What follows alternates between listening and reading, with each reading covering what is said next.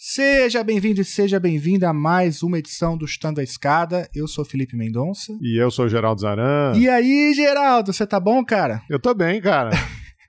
Tô feliz acima da média porque o Inominável está inelegível até o que 2030? Inominável, inelegível, imbrochável, imorrível, vá pra puta que não, não pode. É... Mas você acertou o tema do programa, né? Pois é, olha só. A gente vai falar aqui hoje com Luiz Felipe Osório, que é professor da Universidade Federal Rural do Rio de Janeiro. E ele, Geraldo, junto com a Juliana Paula Magalhães, organizaram um livro lá na Boitempo chamado Brasil sob escombros: Desafios do governo Lula para reconstruir o país. É um livro que eu indico, a gente, enfim, comenta bastante sobre o livro aí durante o episódio.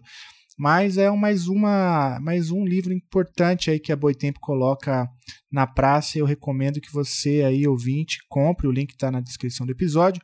Faz parte de um selo chamado Tinta Vermelha. É, foi uma discussão muito interessante. O Luiz Felipe é um dos organizadores, né? Tem ali também algumas reflexões. É, mas ele contou um pouco para a gente do processo de produção desse livro, que remonta ainda a 2022, num momento ali meio incerto é, da eleição, entre o primeiro e o segundo turno. E como foi essa, essa confecção do livro, na produção do livro, mais ou menos simultâneo a esse, a, esse, a, a própria transição, né? Uhum. E a esse grande acordo, enfim, esse governo de coalizão que, for, que vem sendo, né? É, esse terceiro governo Lula. Então tem reflexões muito importantes ali sobre as possibilidades, né? Acho que a, a janela de possibilidade desse modelo que a gente está vivenciando agora. É isso aí. O livro então faz esse balanço dos anos do governo do Inominável fala do processo eleitoral e também traz perspectivas aí sobre o terceiro governo do presidente Lula. E o Luiz Felipe Osório, ele também é autor de um outro livro chamado Imperialismo, Estado e Relações Internacionais, faz parte aí de um outro um, um, trabalho dele, né, de da tese, um subproduto da tese. Então a gente chamou o Luiz aqui para falar de um livro, acabou falando sobre dois e quem ganha é o ouvinte, então fique até o final que eu tenho certeza que você não vai se arrepender. É isso aí. E se você quiser apoiar a continuidade desse projeto, você pode entrar lá em chutandoescada.com.br barra apoio, dar uma olhada numa das nossas três campanhas de financiamento coletivo, no PicPay, no Patreon ou no Catarse. Você estará ajudando esse projeto, estará entrando em contato aí com o nosso grupo de apoiadores no WhatsApp, que só tem gente boa, é... e a gente agradece de montão. É, e se você não pode ajudar financeiramente, você pode ajudar, sabe como? Mandando o link desse episódio naquele grupo, naquele grupo maneiro que tem aquele primo, sabe, que é do Partido Novo, é, e, que, e que votou no Bolsonaro e agora tá meio que arrependido, sabe, o grupo da família, Gera? Todo mundo tem um grupo assim, né? Manda lá, manda lá, vai lá. Aí você ajuda a gente também é, divulgando esse episódio. E claro, semeando a é, treta. Não sei exatamente como isso ajuda a gente, mas certamente vai ser divertido. Com cliques! É, com cliques. É, e semeando a treta que também a gente gosta, ajuda também. Geraldo, então, sem mais delongas, eu sei que você está de férias, está triloco numa praia aí no litoral brasileiro, não sei aonde. Mas vamos lá, vamos pro papo? Vamos lá, vamos falar com o Luiz Felipe Osório. Bora lá. A escada é uma construção que serve para fazer um deslocamento vertical. Nem sempre é assim, mas tem um jeito de facilitar tudo isso. De elevador? Não.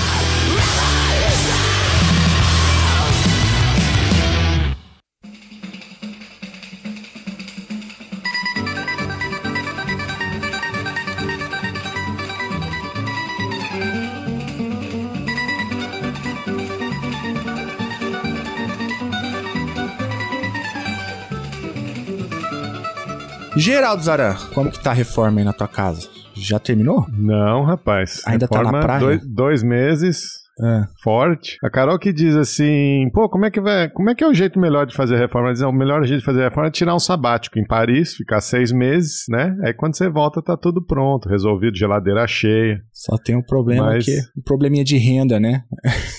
É, o problema é que a gente é proletário, né? Se tivesse nascido herdeiro, tava tudo resolvido. Professor tirando sabático em Paris.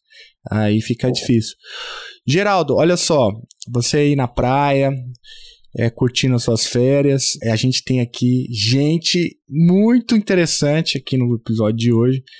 E aqui eu me refiro, obviamente, ao meu quase xará, o Luiz Felipe Osório, Grande Luiz, como que você tá? Tudo bem? Obrigado por topar falar com a gente. Olá, Felipe. Olá, Geraldo. Satisfação estar aqui e mando um abraço aí a todo o público do Chutando a Escada. Muito bom. O Luiz, ele é professor de Relações Internacionais, é, tem uma... É um, tem, enfim, tem um vasto currículo aí, é, mas atualmente ele está no programa de pós-graduação em Ciências Sociais, como que é? eu sempre erro o nome lá, né? Mas é o, é o Programa de Pós-Graduação em Economia Política Internacional PEP, né, da UFRJ, e, e é professor também da Universidade Federal Rural do Rio de Janeiro, é, onde a gente tem grandes amigos e amigas, alguns deles inclusive já passaram por aqui, né?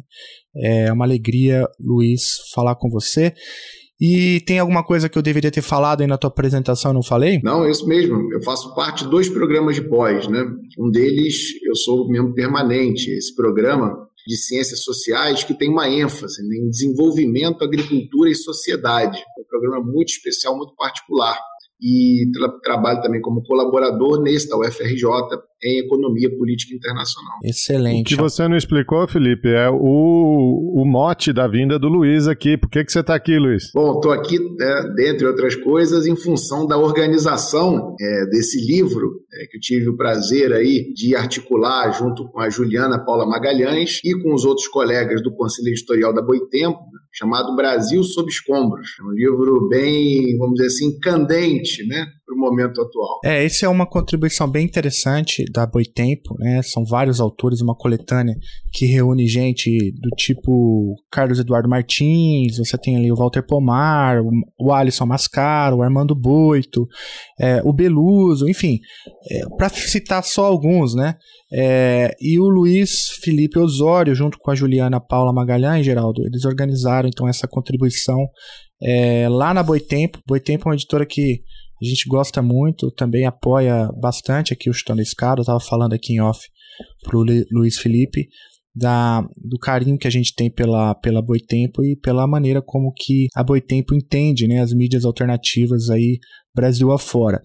E esse, e esse livro faz parte de uma coleção, não é, o, o Luiz Felipe? É o Linhas, Linhas Vermelhas, não é isso? Ou Tinta Vermelha, né? É, se você pudesse falar um pouco mais do, enfim, de, de qual é a, a, intenção desse tipo de coleção, desse tipo de intervenção.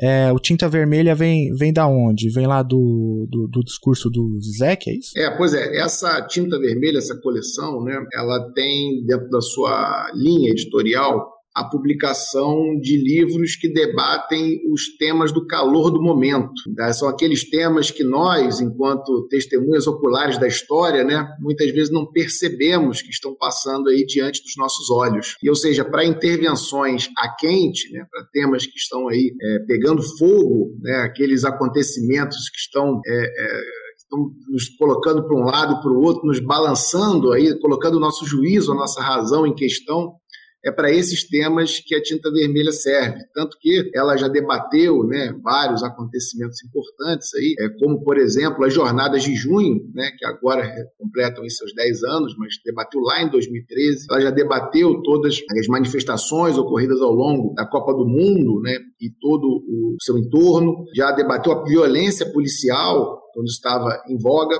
e agora ela se propõe a debater é, o que aconteceu, o porquê né, tantas mudanças aconteceram em tão pouco tempo aqui no Brasil. Nós estamos aí nessa, em meio a essa espiral de acontecimentos e, a gente sabe que pelo menos de 2016 para cá, tudo mudou muito rápido no Brasil e muitas vezes para pior. Então é interessante que a gente tenha aí alguma reflexão no calor dos acontecimentos para que possa pensar né, as direções, o que aconteceu e o que pode vir a acontecer para o futuro. Né? Análises e prognóstico. Ô, Luiz Felipe, já entrando então, aproveitando esse, esse gancho aí do, dessa coleção, termo que você usou, um termo jornalístico que a gente usa às vezes, né?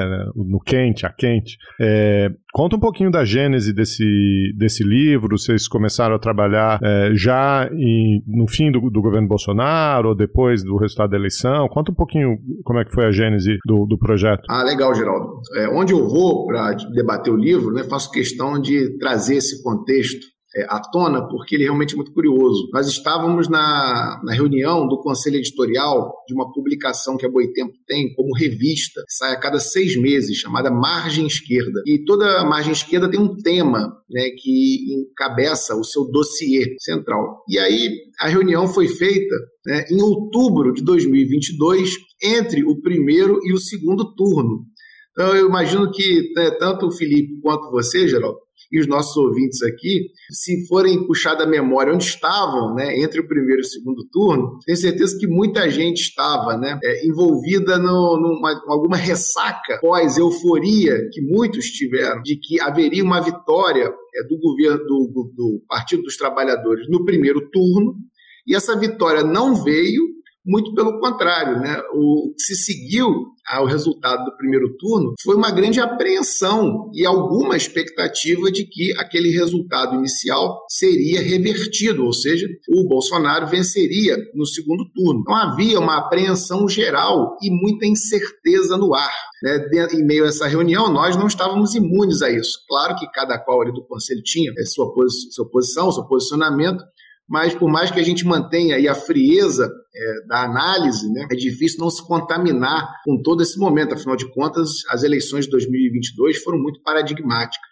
Então, nós chegamos à conclusão de que os intelectuais, eles também, os pensadores, né, os professores, eles também têm um papel importante na sociedade de intervenção política. E era necessário constituir um documento que ficasse para a história e que trouxesse as contribuições mais variadas possíveis aí de um momento tão ímpar, né? Com o passar dos anos, a gente vai olhar para trás e vai perceber como que esse, esse resultado foi decisivo. É, ou seja, em meio a essas brumas das incertezas, nós tentamos aí, pelo, é, é, tirar uma única certeza que tínhamos, né? que esse resultado seria decisivo, ou para se tentar em alguma medida uma reconstrução permeada por contradições, ou para se acentuar ainda mais o neoliberalismo pela via da extrema-direita. Então, dentro dessas hipóteses, das possibilidades que eram colocadas, nós tentamos aí, é, entendemos que o tema ele era muito maior do que pediria um dossiê e caberia, sim, um livro. E aí, dada a, dado que a Boitempo já tem essa tradição de discutir temas candentes, né, temas do momento, na hora dos seus acontecimentos, é, a,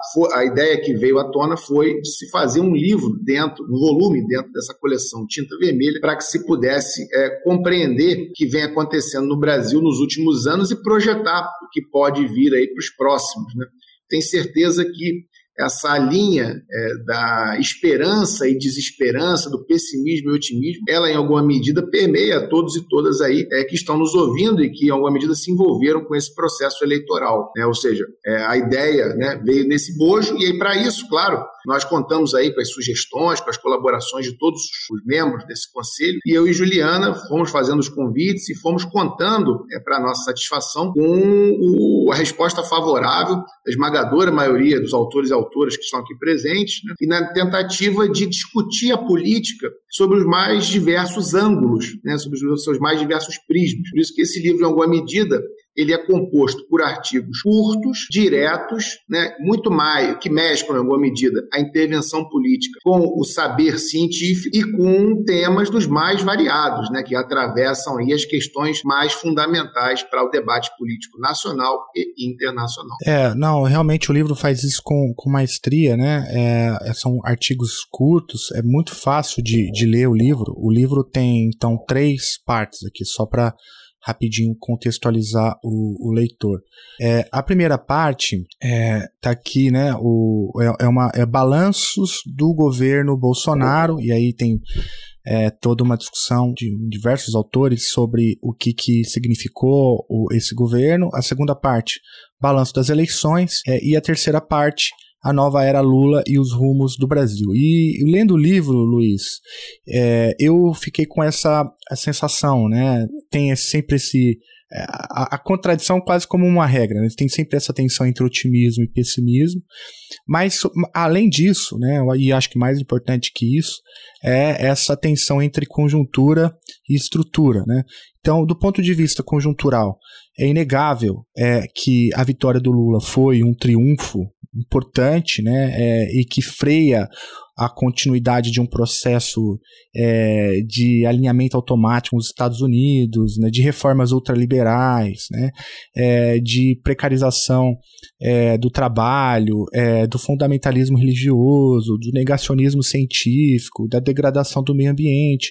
Isso a gente já percebe, inclusive, no governo Lula. Mas, por outro lado, o livro também aponta vários textos, né, eu posso citar aqui, por exemplo, o do próprio Walter Pomar, que foi um que me chamou muita atenção, mostra que há limitações estruturais, né? inclusive no próprio governo Lula 3, assim como também a gente identifica no 1 e no 2, é, que impedem transformações mais é, profundas, né?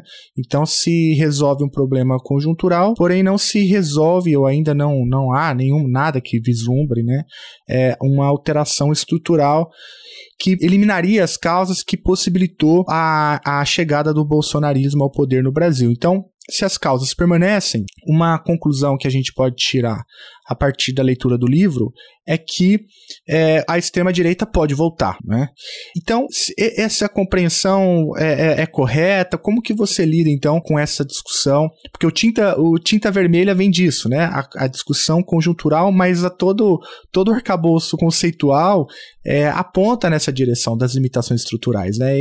É, por aí mesmo? Como que você enxerga isso? Legal, excelente, Felipe, sua reflexão aí, é, e ela dá a possibilidade da gente em alguma medida, é, traçar aqui um marco para todas essas mudanças que aqui estão presentes no livro. Né? E aí eu diria que esse marco ele vem do golpe de 2016. A gente percebe que em 2016 a troca né, é, da, da Dilma pelo Temer, né, a destituição da Dilma e a ascensão do Temer ao poder, ela, ela trouxe muitos significados. Né? Dentre eles, uma certa unificação entre os variados setores ou frações da burguesia brasileira né, da direita brasileira. As pessoas normalmente acham que esquerda e direita são dois blocos monolíticos, né? E muitas vezes não entendem é, as distinções, as diferenças que existem dentro de cada bloco desses. É, dentro da direita, por exemplo, há variadas frações, né? E essas as quais estão expressas, muitas das quais estão expressas no parlamento brasileiro, na política nacional como um todo, né? por meio dos seus partidos, por meio de determinados movimentos. E em 2016 há uma unificação dessa direita é, e de alguns setores da esquerda, mas muito mais da direita de maneira mais clara, e né, acontece a derrubada da Dilma e a ascensão do Temer. Isso significa o quê? Né? Isso significa é, a destituição de um projeto que tinha um cunho muito mais voltado para o desenvolvimento interno, do mercado interno, para algum grau de desenvolvimento, é, ainda que muito limitado também, mas algum grau, para uma proposta muito bem ilustrada né, naquele documento que o Temer divulgou de ponte para o futuro, né? ou seja, em alguma medida era uma ideia de tentar mudar o eixo do desenvolvimento nacional, tirando ele do mercado interno e colocando ele para o investimento, para a atração de investimentos internacionais. E isso significou uma série de mudanças importantes que ainda não foram desfeitas, né? mesmo com o resultado eleitoral favorável ao Partido dos Trabalhadores, outrora destituído do poder. Então, que modificações foram essas? A gente percebe que, ao chegar ao poder, imediatamente o governo Temer né, ele vai fazendo é, determinadas transformações que impactam, por exemplo, na forma de redistribuição dos lucros do pré-sal, né, que mudou imediatamente após a chegada dele ao poder. Né, se volta, se começa, ou se retorna um processo de privatizações no Brasil, né, privatizações essas que vão culminar é, depois no governo Bolsonaro com a BR distribuidora e com a própria Eletrobras, que são é, monumentos importantes da economia nacional. A gente vai perceber que é, começa no governo Temer reformas importantes, como a reforma trabalhista, né, reformas essas sob o argumento de reduzir o custo Brasil, que fazem, em verdade, né, o, o salário dos trabalhadores diminuir, né? o poder de barganha deles diminuir, em verdade, e abre espaço, é, espaços imateriais, espaços é, legislativos para essa valorização do valor, né? espaços institucionais para isso. É, para além dessa reforma, né, a gente vai percebendo que o, é, a própria política externa né, tem um rompe, uma ruptura, ainda que não de maneira tão brusca quanto, quanto veio a se mostrar depois no governo Bolsonaro, mas no início vem uma ruptura, primeiro com Serra, depois com Aloysio Nunes, uma tentativa inicialmente muito tímida de retomada daquele alinhamento automático que muitos chamavam de realismo periférico, ainda do governo Fernando Henrique Cardoso, e a gente percebe que esse todo a própria reforma do ensino médio, né, que está sendo debatida aí também é um movimento importante, o teto de gastos, lembremos nós aqui, o teto de, essa ideia de teto de gastos, que agora ganhou um eufemismo e arcabouço fiscal, ela vem do governo Temer. É importante lembrar isso. Então, ou seja, as estatais vão perdendo força, os bancos públicos, que funcionavam como impulsionadores de crédito dentro do mercado interno e internacional, eles também perdem essa função para virar bancos meramente comerciais.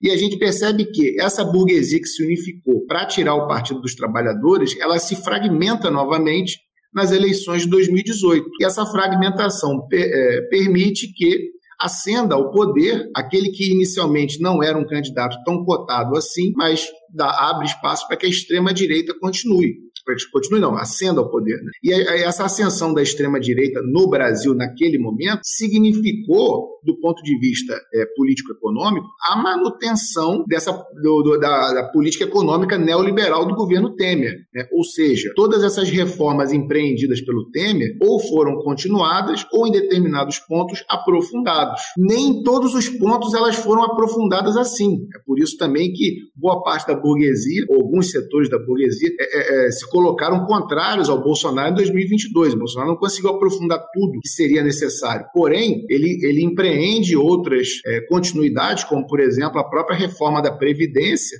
né, que se segue a reforma trabalhista, essa privatização da Eletrobras, né, da BR Distribuidora, a desarticulação né, do, que, do que restou ainda de algum grau de industrialização e desenvolvimentismo nacional e perceba bem, Felipe, é, a despeito de todas as críticas que o próprio Bolsonaro é, sofreu, a política econômica dele ficou praticamente blindada e houve meio que uma exigência para que o ministro da Fazenda dele fosse determinada pessoa, esse Paulo Guedes, que tem contou aí com a conivência né, de grande parte aí da, da mídia nacional e não so, praticamente não sofreu críticas, saiu como se a economia brasileira tivesse as mil maravilhas, né? ainda que a própria economia vulgar, ou seja, os índices econômicos, né, desmentissem isso. Mas, de qualquer maneira, a gente vai percebendo que é, há esse aprofundamento da economia política neoliberal, mesmo, mesmo num contexto desfavorável, né? Nunca é demais lembrar. Nós estamos ainda no rescaldo da crise de 2008, que é a crise do neoliberalismo. E nós estamos tomando soluções é, fracassadas, né? soluções do neoliberalismo para combater a crise do neoliberalismo o que só acentua ainda mais as contradições e as crises internas. Ou seja, é, desse período para cá, a gente vai, foi percebendo que várias amarras foram sendo colocadas, inclusive, né, outra amarra importante, mas essa mais de cunho político, que é o, esse poder que o parlamento passou a ter, principalmente do que depois ficou conhecido como orçamento secreto, que é essa possibilidade de liberação de, de uma verba absurda, absurda assim, de grande monta, né, de uma verba de grande monta, de emendas para parlamentares, o que aumenta o poder de barganha deles perante sua própria base, né? E aumenta seu alcance também é, regional e nacional. Então, ou seja, a gente vai percebendo que várias mudanças importantes foram acontecendo de 2016, passando pelo governo Bolsonaro, né? E elas chegam a 2002 sendo colocadas à prova no processo eleitoral. Porém, a gente sabe que né, o processo eleitoral, por mais importante que seja, ele não tem o condão de reverter o golpe de Estado de 2016. Tanto que o governo que ascende ao poder é um governo de composição, governo social-democrata de composição, que tenta trabalhar dentro das brechas que lhe são dadas. Daí as contradições, né? Daí é, o governo Lula, o governo Lula 3, são um governo de esperanças e de muitas contradições. A gente vai percebendo como que qualquer passo mais ousado é, é altamente criticado ou qualquer medida que tente, em alguma medida, é, é, estimular a economia nacional, é altamente boicotada. Né? Não preciso nem dizer é, dessa falaciosa é, autonomia ou independência do Banco Central, né, que fica, em alguma medida, aí, capturando é, o preço dos juros e atravancando qualquer possibilidade de desenvolvimento. Então, ou seja, é, é importante lembrar que todas essas mudanças elas não foram revertidas, elas estão colocadas aí, são grandes desafios e colocam a um governo é, social-democrata que ascende né, de para tentar, em alguma medida, reconstruir o que está aí, né, até porque a palavra reconstrução aparece na própria campanha do Lula, coloca muitas dificuldades e muitas contradições. Não, é excelente. De fato, o livro mostra é, essas contradições de diversas formas, né, Luiz? É, enfim, a gente pode pensar por exemplo, no que o, um dos capítulos escritos lá pelo, pelo Anderson Alves Esteves e pelo Ricardo Musi é, chama, chama isso de uma frente amplíssima, né, para poder superar, enfim, o, essa extrema direita fascista é, e com isso problematiza, por exemplo, a aliança que se formou é, no, no, no, segundo turno, principalmente, e que agora dá sinais, né, é, de, de, de, já deixa claro as limitações, né, que isso é, tende a, a a criar e para o governo Lula. Mas o, o, ponto aqui que eu acho interessante a gente aprofundar é justamente é, a, como fazer para, enfim, dar esse passo adicional em direção a um, a um projeto é, verdadeiramente transformador, né?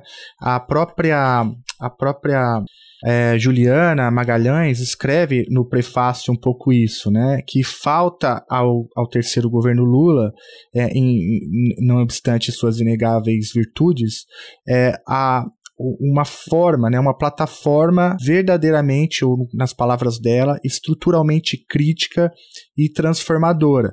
E, obviamente, que a própria Juliana coloca que isso gera, é, óbvios problemas de governabilidade, considerando o sistema como político brasileiro tal como ele foi pensado, né? E a gente começa a perceber é, entre outras coisas, que é esse domínio conservador do legislativo é uma forma também é, de permanecer, de deixar o Brasil né, permanentemente nessa condição de um país periférico a serviço é, do capital financeiro internacional, enfim, e tudo isso.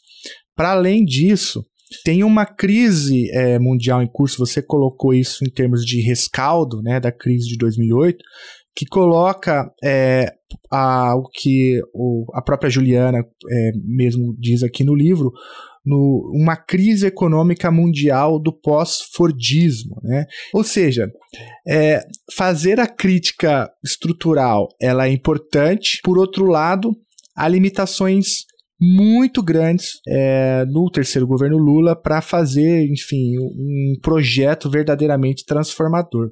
Eu sei que o livro não se propõe a colocar uma solução para esse que me parece ser o grande nó né, da conjuntura é, da conjuntura política brasileira, mas eu não queria perder a oportunidade é, de te ouvir aí como organizador do livro as suas impressões de como desfazer esse nó, porque tá, nós entendemos que o nó existe e que ele é complexo, né? Agora, é, como dar o passo, né? Como dar o passo?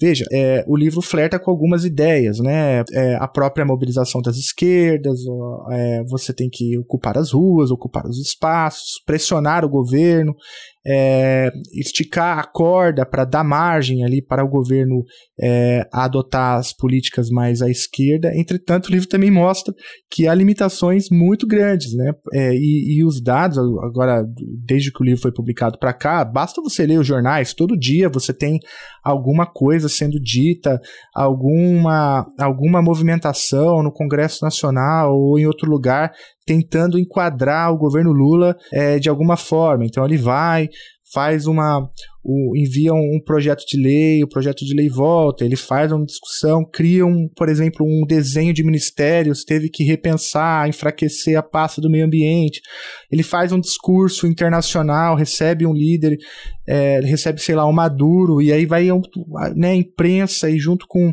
inúmeros formadores de opinião vão limitando é, para poder, por exemplo, passar esse arcabouço fiscal, que já é muito restritivo, que já é um problema é, é um arcabouço que já atende aos interesses disso que a gente está chamando de neoliberalismo, ainda assim, né, teve que fazer uso de, de verbas, teve que liberar recursos para os congressistas para poder fazer o, a base necessária no Congresso Nacional.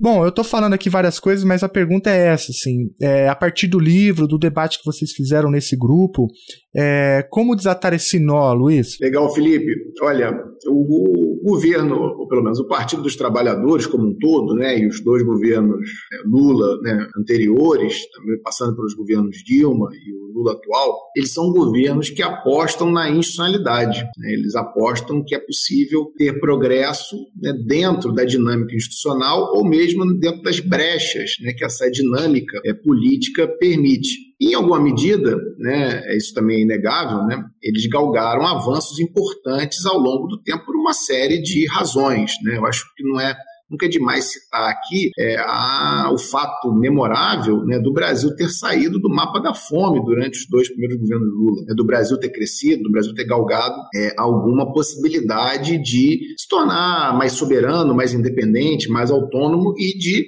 poder é, traçar estratégias próprias. Né?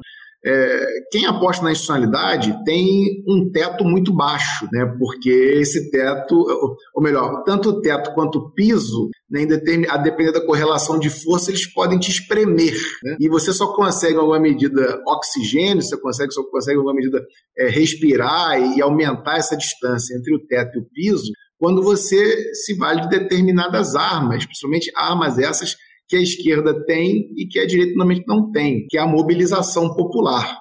Ainda assim, né, a gente percebe que a mobilização popular ela não é, por hora, ainda um dos principais instrumentos desse governo. O que o governo Lula 3, a meu ver, é, apostou foi, na verdade, na retomada da nova república. Né? O que eu quero dizer com isso? Parece que em 2016 e principalmente né, 2016 havia muita incerteza do que, que, poderia vir adiante e o resultado eleitoral de 2018 ele, ele gerou certo incômodo é, nessa própria burguesia, vamos dizer assim, essa burguesia financeira, essa mais vinculada aos bancos, mais vinculada principalmente a determinados partidos políticos como o PSDB, que perdeu muito, né, tanto com o golpe de Estado, ainda que ele estivesse é, no fundo desse golpe, mas perdeu muito com o golpe de Estado de 2016, perdeu ainda mais com as eleições de 2018. E normalmente essa burguesia, ela sentiu que perdeu espaço com Bolsonaro e tentou, é, em algum momento, se vincular ao Partido dos Trabalhadores agora para uma tentativa de restauração da nova república. É mais ou menos como se aquele vaso que tem na sua sala você tenha deixado cair, ele tenha se despedaçado em alguns pedaços, mas você pega aí sempre uma cola, aquela cola mais resistente, e tenta colar esse vaso. É, essa aposta ela se deu no que você muito bem apontou aí como uma frente amplíssima, né, juntando aí vários setores, inclusive juntando o candidato é, derrotado né, em 2018 pelo próprio PSDB, o Geraldo Alckmin na chapa com o Lula. E, e não só isso, né? A gente verifica por outros ministros e tal, como que há uma tentativa de retorno né, daquela dualidade ou daquela dinâmica que permeou o Brasil, é, pelo menos até 2016, 94 até 2016, foi uma dinâmica que trouxe alguma estabilidade. Ela foi rompida até porque as sucessivas vitórias eleitoral, eleitorais do PT, elas geraram grande preocupação, mas ao mesmo tempo ela, ela foi a saída né, para que 2022 se tentássemos voltar ao patamar anterior. A gente sabe né, que a política é muito dinâmica e que retornar ao status quo é quase que impossível. Né? Então a gente sabe que isso está na, na, nas raízes dos, dos, variados problemas que o governo enfrenta hoje em diante. Um dos elementos, né, para além da mobilização popular, né, que as esquerdas precisam fazer para, em alguma medida, contornar certos movimentos, certas chantagens, certas imposições que as instituições colocam e vão na contramão de pautas progressistas, né, para além das mobilizações populares, que é um elemento importante e que o próprio Bolsonaro também utilizou ao longo do mandato dele, né, não foram é, um ou dois domingos que nós é, é presenciamos aí é, Brasília cheia com, com, seus, com seus apoiadores, pressionando é, principalmente o parlamento e o judiciário por determinadas pautas, por determinados movimentos. É, a nós, né, que temos uma força popular muito maior, comprovada aí com mais da maioria, pelo menos do resultado eleitoral, né, mais da maioria da população, a gente tem esse instrumento importante. Mas para além dele, é possível também gerar, é, extrair resultados interessantes da própria política externa, e tocando mais aqui é, num assunto direto do nosso podcast. Né? A política externa ela é também um elemento que embaralha a correlação de forças políticas internas. E o, o próprio Lula, em alguma medida, tem, sabe bem disso, ele, Celso Amorim, todo o seu entorno é, que o auxilia, né? E estão, em alguma medida, fazendo movimentos importantes no tabuleiro internacional para que o Brasil possa, em alguma medida, não só se projetar externamente de uma maneira mais protagonística, mas também para que isso se reverta em frutos internamente. Ou seja, há aí é, algumas possibilidades nas quais o governo pode trabalhar para que ele consiga importantes avanços dentro de uma dinâmica tão engessada né, de tentativa de retorno a um passado que não existe mais. Eu gostei da perguntinha fácil que o, que o Felipe te deu agora. Resolva o problema né, da dependência brasileira, do imperialismo e da, enfim, das relações econômicas internacionais. Foi uma pergunta muito muito fácil. Agora você, você de fato tem uma análise muito ampla e, e bem fundamentada, né, Luiz Felipe? É, a gente tem que começar do começo, do, é, eu gostei como você colocou, olha, a gente sempre, o governo sempre apostou na, na alternativa institucional, nas eleições, na construção de coalizão. É, isso realmente coloca limites é, na, na atuação, enfim, na, na margem, né, é, nas possibilidades que a gente pode esperar desse governo. Gostei muito muito de te ouvir. Mas se eu, se eu pudesse, eu ia voltar no livro um pouco é, e pedir para você comentar. O trabalho de organizador nem sempre é um trabalho fácil ou, ou é, tranquilo de, de ser realizado, né? As pessoas têm expectativas diferentes, prazos diferentes. O, o Felipe mencionou aí alguns dos autores são é, nomes importantes é, da política nacional. É, mas queria que você comentasse um pouco o que, que, que você achou dessa, enfim, dessa dessa, desse conjunto, né, dessa equipe, desse time que vocês montaram, comentar um pouco alguns dos seus, dos seus artigos preferidos, o que você acha das contribuições é, mais importantes aí nessa coletânea. Isso foi interessante, Geraldo. Não sei se por causa do tema em específico, né? Mas os autores, o que não é normal, né? Os autores reagiram muito bem, né? Dentro da medida do possível, dentro dos prazos pré-estabelecidos. Um milagre. Foi praticamente é um, um, alinhamento cósmico. Né? É a eleição do Lula, cara. É, até é, até isso resolveu. e veja você, né? O tempo de redação desses artigos, né? É, tomando que nós é, fizemos a reunião que decidiu sobre a publicação do livro em meados de outubro, o tempo de redação dos artigos foi entre novembro e fevereiro, né? E coincidentemente foi um tempo em que o Brasil até se questionava se o resultado eleitoral seria materializado na prática. Né? Foi o momento em que várias rodovias foram paralisadas, foi o momento de vários atos que ocorreram em Brasília em novembro, dezembro, até culminar no 8 de janeiro. É, foi um momento de, de também muita instabilidade. Né? Eu não sei se o calor da hora é, acabou motivando né, os autores e autoras, mas todos conseguiram entregar, na medida possível, dentro do prazo, e em fevereiro o livro entrou na editora, né, é, sendo publicado aí em março. E aí, daí em diante, de março em diante, nós fomos fazendo os vários eventos de lançamento, né, é, a ponto aí dele conseguir galgar essa, essa projeção. Né? E, bom, é, um artigo preferido, né, não, não tenho, até porque é, se for citar algum aqui, corra até o risco de ser injusto né, com os outros, são artigos sempre é, de, muita, de muito fôlego, de muito comprometimento de todos os envolvidos e envolvidas. Né? É, eu fiquei muito feliz em ter podido participar desse processo. É, foi um processo de muito aprendizado, de, de, muita troca, de muita parceria com as pessoas, né? E isso dá, claro, é, uma possibilidade para que isso fique como um documento para a história, né? Na hora que a gente for revisitar aí o que aconteceu e como que a nossa geração analisava né, a política pelos mais variados prismas. Né? O que me deixou feliz foi que, na medida do possível, claro, esse, esse livro ele não abarca todos os temas possíveis da política nacional e internacional. Até faltaram alguns aqui importantes porém ele, ele abarca o máximo que ele pôde. Né? Então, assim, o máximo que a gente conseguiu de contatos, de retornos. E isso faz dele né, um trabalho de fôlego, um trabalho completo, e ao mesmo tempo um trabalho sintético. Né? Um livro com pouquíssimas páginas, que sai a preço de custo, então, ou seja, é um trabalho mesmo de divulgação e de debate público, como assim deve ser né, a tarefa do intelectual, do pensador dentro da nossa sociabilidade. Já que você não quer se comprometer aqui com, com os capítulos. Escapou, eu... né? Escapou liso. É, aqui, escapou né? liso, né? Foi liso, mas de fato, assim, são, são importantes todos os capítulos. São capítulos pô, eu, eu citei alguns aqui no começo, mas, pô, tem Silvio Luiz de Almeida, tem Luiz Felipe Miguel, tem enfim, aqui na capa, Juca Kifuri, Samia Bonfim, é, não, vale, vale muito a pena é, você comprar esse livro aí. O Chutando a Escada conta com apoio financeiro dos seus ouvintes. Para saber mais, acesse chutandoaescada.com.br barra apoio.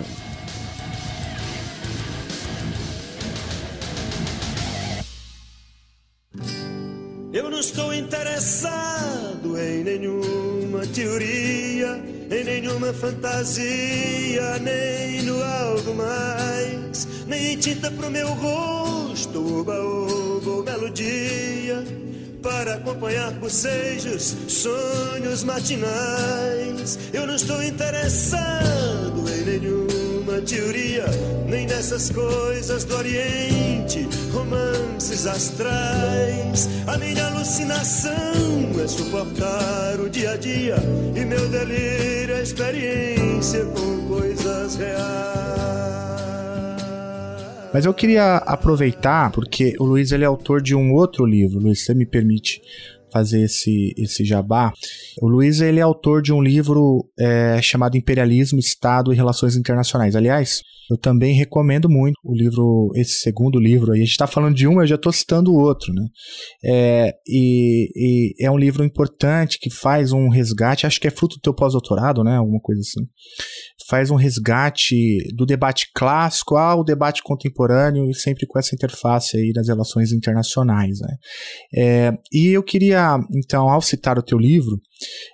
é, aproveitar para trazer, por exemplo, o debate mais contemporâneo sobre imperialismo, porque, enfim, não se discute a importância do imperialismo como uma categoria, mas no, no, nesse seu segundo trabalho, você traz lá no final né, um debate sobre o que você chama de pós-fordismo e coloca ali algumas subvertentes né, das abordagens do imperialismo para tentar entender o que está rolando.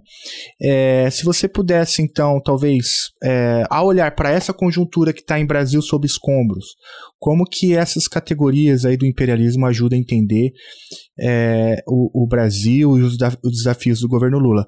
E se eu estiver te colocando numa bola dividida, por favor, a gente não precisa responder, mas eu queria é, só aproveitar para, enfim, divulgar esse seu outro trabalho e também para te dar, enfim, nos dar essa oportunidade de te ouvir falar um pouco é, conceitualmente também, a partir dessa, dessas, das teorias do imperialismo, como você entende o Brasil sob escombros. Ah, legal, Felipe, legal. Vou fazer o seguinte, então, vou juntar um livro com outro para não ficar em cima do muro, né? Vou dizer aí que os meus artigos é, preferidos no livro são os artigos das relações internacionais, né? O tema.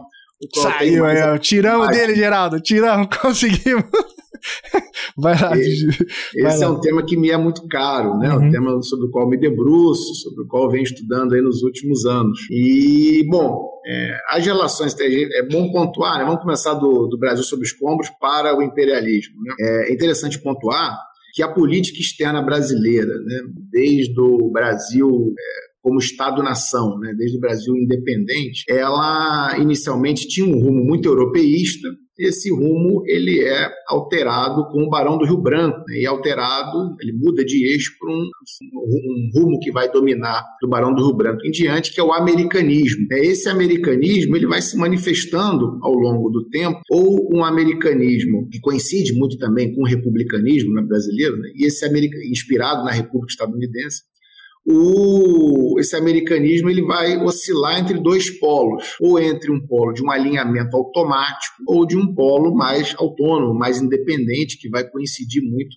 com a política externa independente. É, a gente vai percebendo que essas são as linhas gerais né, da política externa brasileira, que em momento nenhum, momento algum dessa história enquanto Estado-nação, né, ela se colocou abertamente anti-imperialista. O que a gente vai percebendo é que há movimentos é, é, em prol de certos, certa autonomia, de certa certo aumento de margem de soberania do Brasil, mas nunca confrontando né, as grandes potências que estão aí nesse núcleo é, imperialista.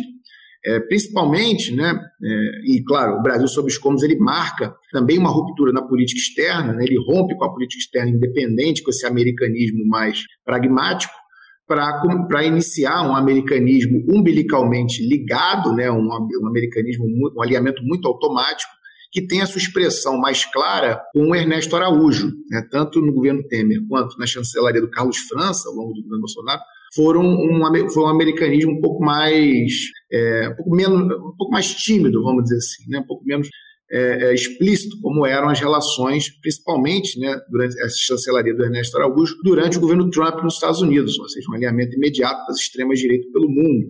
O, esses escombros deixados por esse alinhamento automático, em alguma medida, eles são. Né, a tentativa de reconstrução da política externa passa pela retomada da política externa independente, que, novamente, né, segue essas linhas anteriores. O Brasil não, não adota uma postura abertamente anti-imperialista, mas é, toma medidas no plano internacional muito interessantes que são progressistas e que nos dão, ampliam nossa margem de soberania, né? nos dão maior, maior independência, maior autonomia. Posso citar aqui né, a posição do Brasil em relação ao conflito é, na Ucrânia, né, entre Ucrânia e Rússia. É uma postura que sofre uma pressão internacional tremenda, sofre uma enorme pressão desse núcleo imperialista, né, que tem os Estados Unidos como seu sócio majoritário, mas tem os países europeus como seus sócios minoritários, né? É, essa associação, ô Felipe, eu não faria de imediato, até porque eu já, já vou explicar o que eu entendo por imperialismo. Mas se existe alguma coalizão que melhor expressa esse núcleo imperialista, é o G7, né? é a reunião aí dos sete é, países que galgaram algum desenvolvimento, e nem são né, os países mais ricos, mas tudo bem. É, são os países aí que se juntam, é, que tem uma aliança mais forte nesse sentido e que, em alguma medida, são os responsáveis pela configuração desse multilateralismo internacional, né, dessa configuração internacional. É bom, e o, até mesmo na própria reunião desse, desse G7, né, o Lula adotou sempre uma postura mais autônoma, uma postura crítica, né, como fez no, no recente discurso, ele vai, em alguma medida, tentando escapar das pressões, o que faz com que ele já vire alvo não só da grande mídia nacional, mas também da grande mídia internacional, que o vem criticando muito é, pelos posicionamentos recentes, né? E a gente vai percebendo que são posturas acertadas, mas posturas ainda dentro dessa política externa independente. É, eu vejo né, o imperialismo atrelado ao desenvolvimento das relações de produção dentro do capitalismo. Eu quero dizer com isso? Para mim, né, ou para as concepções das quais eu bebo, é, o imperialismo ele é a forma política do internacional dentro desse modo de produção capitalista. Ou seja, o imperialismo é como, as, como o âmbito internacional se expressa no momento em que o imperialismo é o modo de produção histórico predominante Quero dizer com isso o quê? Que em momentos pretéritos, né, nem sempre foi, quero dizer com isso que nem sempre foi assim. Que em momentos pretéritos, né, o modo de produção predominante era o feudalismo, ou foi o escravismo colonial em determinadas, loca, em determinadas localidades, como na América, ou foi mesmo o escravismo antigo. É, o capitalismo ele só consegue se transformar em predominante, fundamentalmente, a partir do final do século XVIII, início do século XIX. Né? E esse movimento é muito marcado não só pela Revolução Industrial na Inglaterra, mas pela chegada das burguesias ao poder, tanto nos Estados Unidos quanto na França. Isso marca uma forma política muito específica e própria do capitalismo, que é essa forma Estado-nação. Né? As relações internacionais, ou seja, entre Estados, como nós as conhecemos hoje, elas só podem ser possíveis a partir da configuração ter territorial dos países em fronteiras artificiais que vão dando é, o molde de Estado-nação para esses territórios. E aí, essa conformação, ou seja, o imperialismo enquanto forma política do internacional, ele significa duas coisas. Ele significa que essa dinâmica ela é necessariamente plural, né? não é coincidência que relações internacionais é um nome também no plural, e ela é plural por quê? Né? Porque é, é uma dinâmica que acontece em meio a extrema concorrência, né, muitas vezes desleal ou incessante, concorrência entre essas unidades políticas fragmentadas. Essas unidades políticas fragmentadas, elas permitem a seguinte dinâmica, né?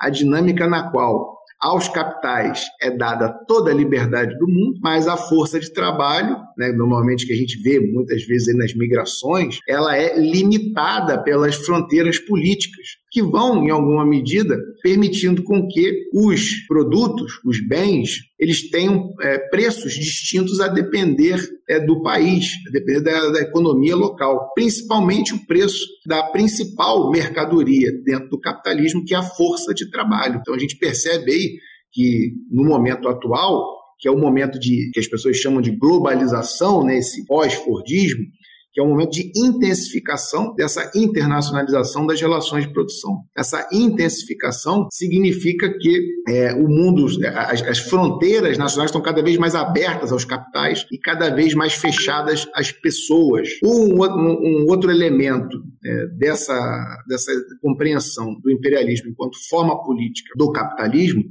é, forma política do internacional no capitalismo, é essa acumulação permanente essa concorrência ela é mediada por uma acumulação. Essa acumulação é permeada por crises e contradições. A gente vê que o momento atual é crise emergindo a todo momento. Né? Na década de 90, aí, várias crises foram aparecendo e agora essa crise de amplitude maior, a crise de 2008, que vai né, é, surtindo efeitos ou vai é, é, fazendo com que o seu rescaldo impacte até hoje na nossa, na nossa realidade. Ou seja, esses dois elementos eles vão mostrando como, é, como que essas contradições se manifestam. E uma das principais contradições é essa dinâmica entre nacionalização e internacionalização dos capitais. Né? A gente percebe que eles têm total liberdade para entrar em outros territórios, só que, nesse ponto, eles são internacionais, mas quando eles precisam de proteção, de algum tipo de tutela, quando estão ameaçados, rapidamente, eles rapidamente se voltam para o seu é, para sua raiz, para sua origem nacional. Então, dentro dessa dinâmica,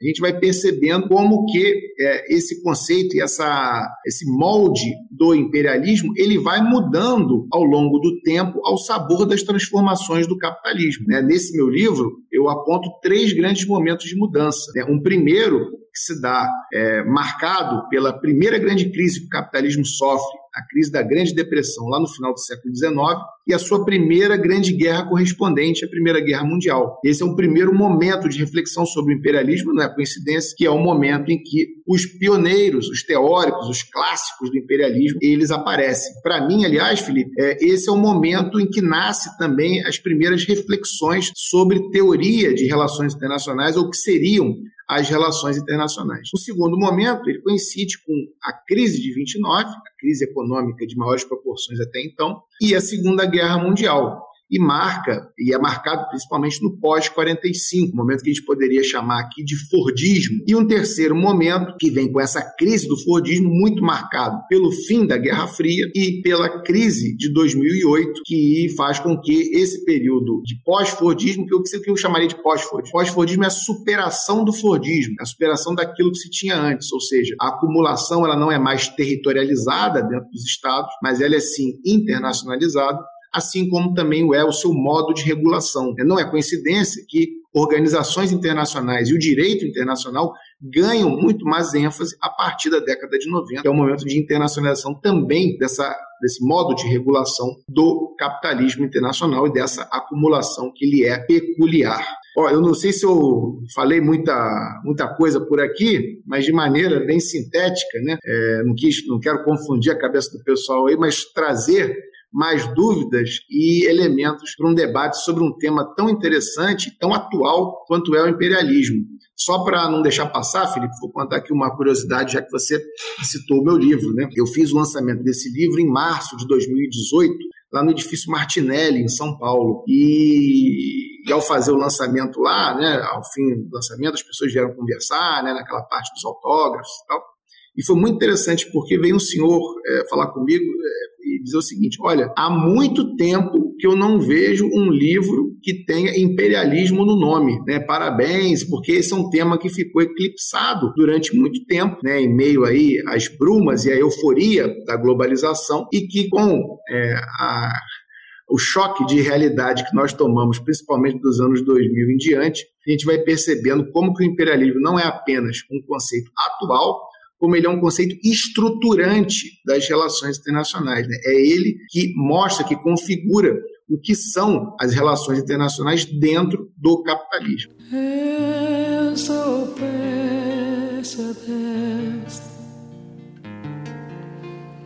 que a dor não me seja indiferente. Que a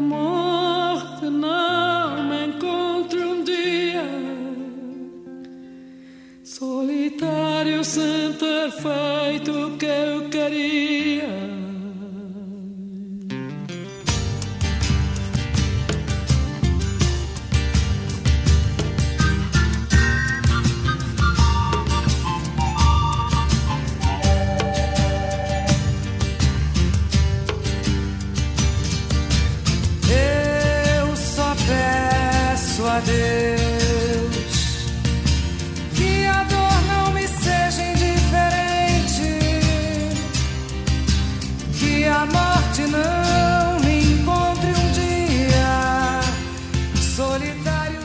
Toma essa, Geraldo.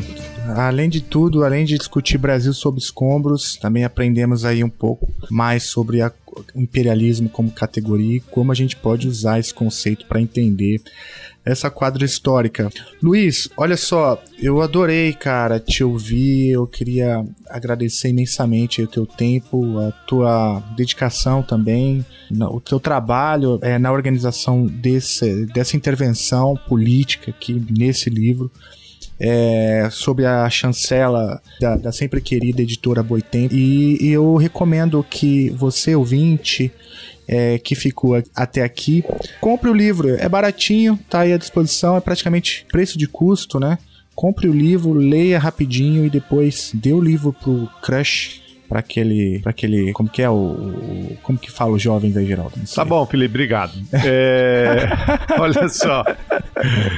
Felipe, obrigado. Também queria fazer minhas palavras do Felipe. E rapidinho, o que, que a gente pode esperar mais de você aí? Quer falar um minutinho sobre sua pesquisa atual? Sobre. Pode, podemos esperar mais alguma coisa da tinta vermelha aí no, que, tá, que tá no forno? Deixa o seu recado aí pro, pros nossos ouvintes. Bom, quem sabe, né? Eu espero que os próximos acontecimentos impactantes né, não tragam tanta desesperança né, como os últimos, né? Espero que os próximos aí sejam de esperança e de reconstrução de fato, né? Vamos ficar aí na torcida. E, bom, o recado que eu poderia deixar, né? Claro, para além das pesquisas sobre imperialismo que são o meu foco é, acadêmico, né? Deixo o recado aproveitando a época de São João, né? Não queime livros, né? Pule fogueira, pule uma fogueira aí, sem que os livros estejam no meio, né? Estejam no meio. Coloque os livros aí na prateleira. É, o Brasil sob escombros aí é um livro que desperta muito interesse, né? Até para a gente criticar, para elogiar. Ele é, ele é produto de um trabalho editorial belíssimo, de um trabalho fotográfico é muito interessante do William Martins. E acho que vale a pena aí, pessoal, conferir não apenas o Brasil sob escombros, mas também quem tiver interesse sobre um debate mais próprio aí é, da ciência das relações internacionais, o imperialismo Estado e Relações Internacionais. No mais, fico à disposição, estou é, ministro aulas na graduação da Federal Rural, na pós-graduação e é, pessoal que quiser entrar em contato, quiser debater mais aí sobre esses temas para criticar, para concordar, estou aí à disposição é, sempre, tá? Agradeço mais uma vez aí ao Geraldo e ao Felipe pelo convite. Um forte abraço para vocês e a todos e todas que nos escutaram aí até agora. Valeu, ó, o link dos dois livros está na descrição do episódio, corre lá, compre. Você não vai se arrepender. E, pô, ninguém comprou minha ideia aqui, mas eu insisto, né? Compre o livro pro Crash. Isso vai, vai fazer ele ficar apaixonado.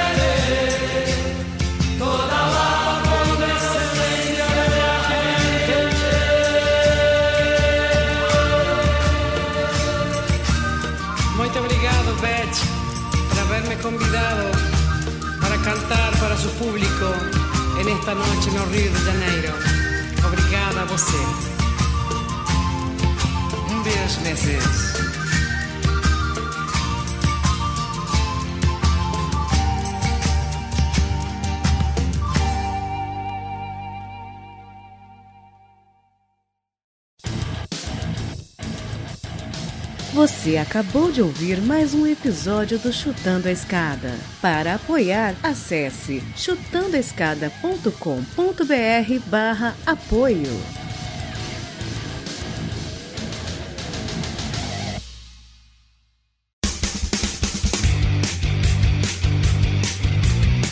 Cortes, edição de podcast.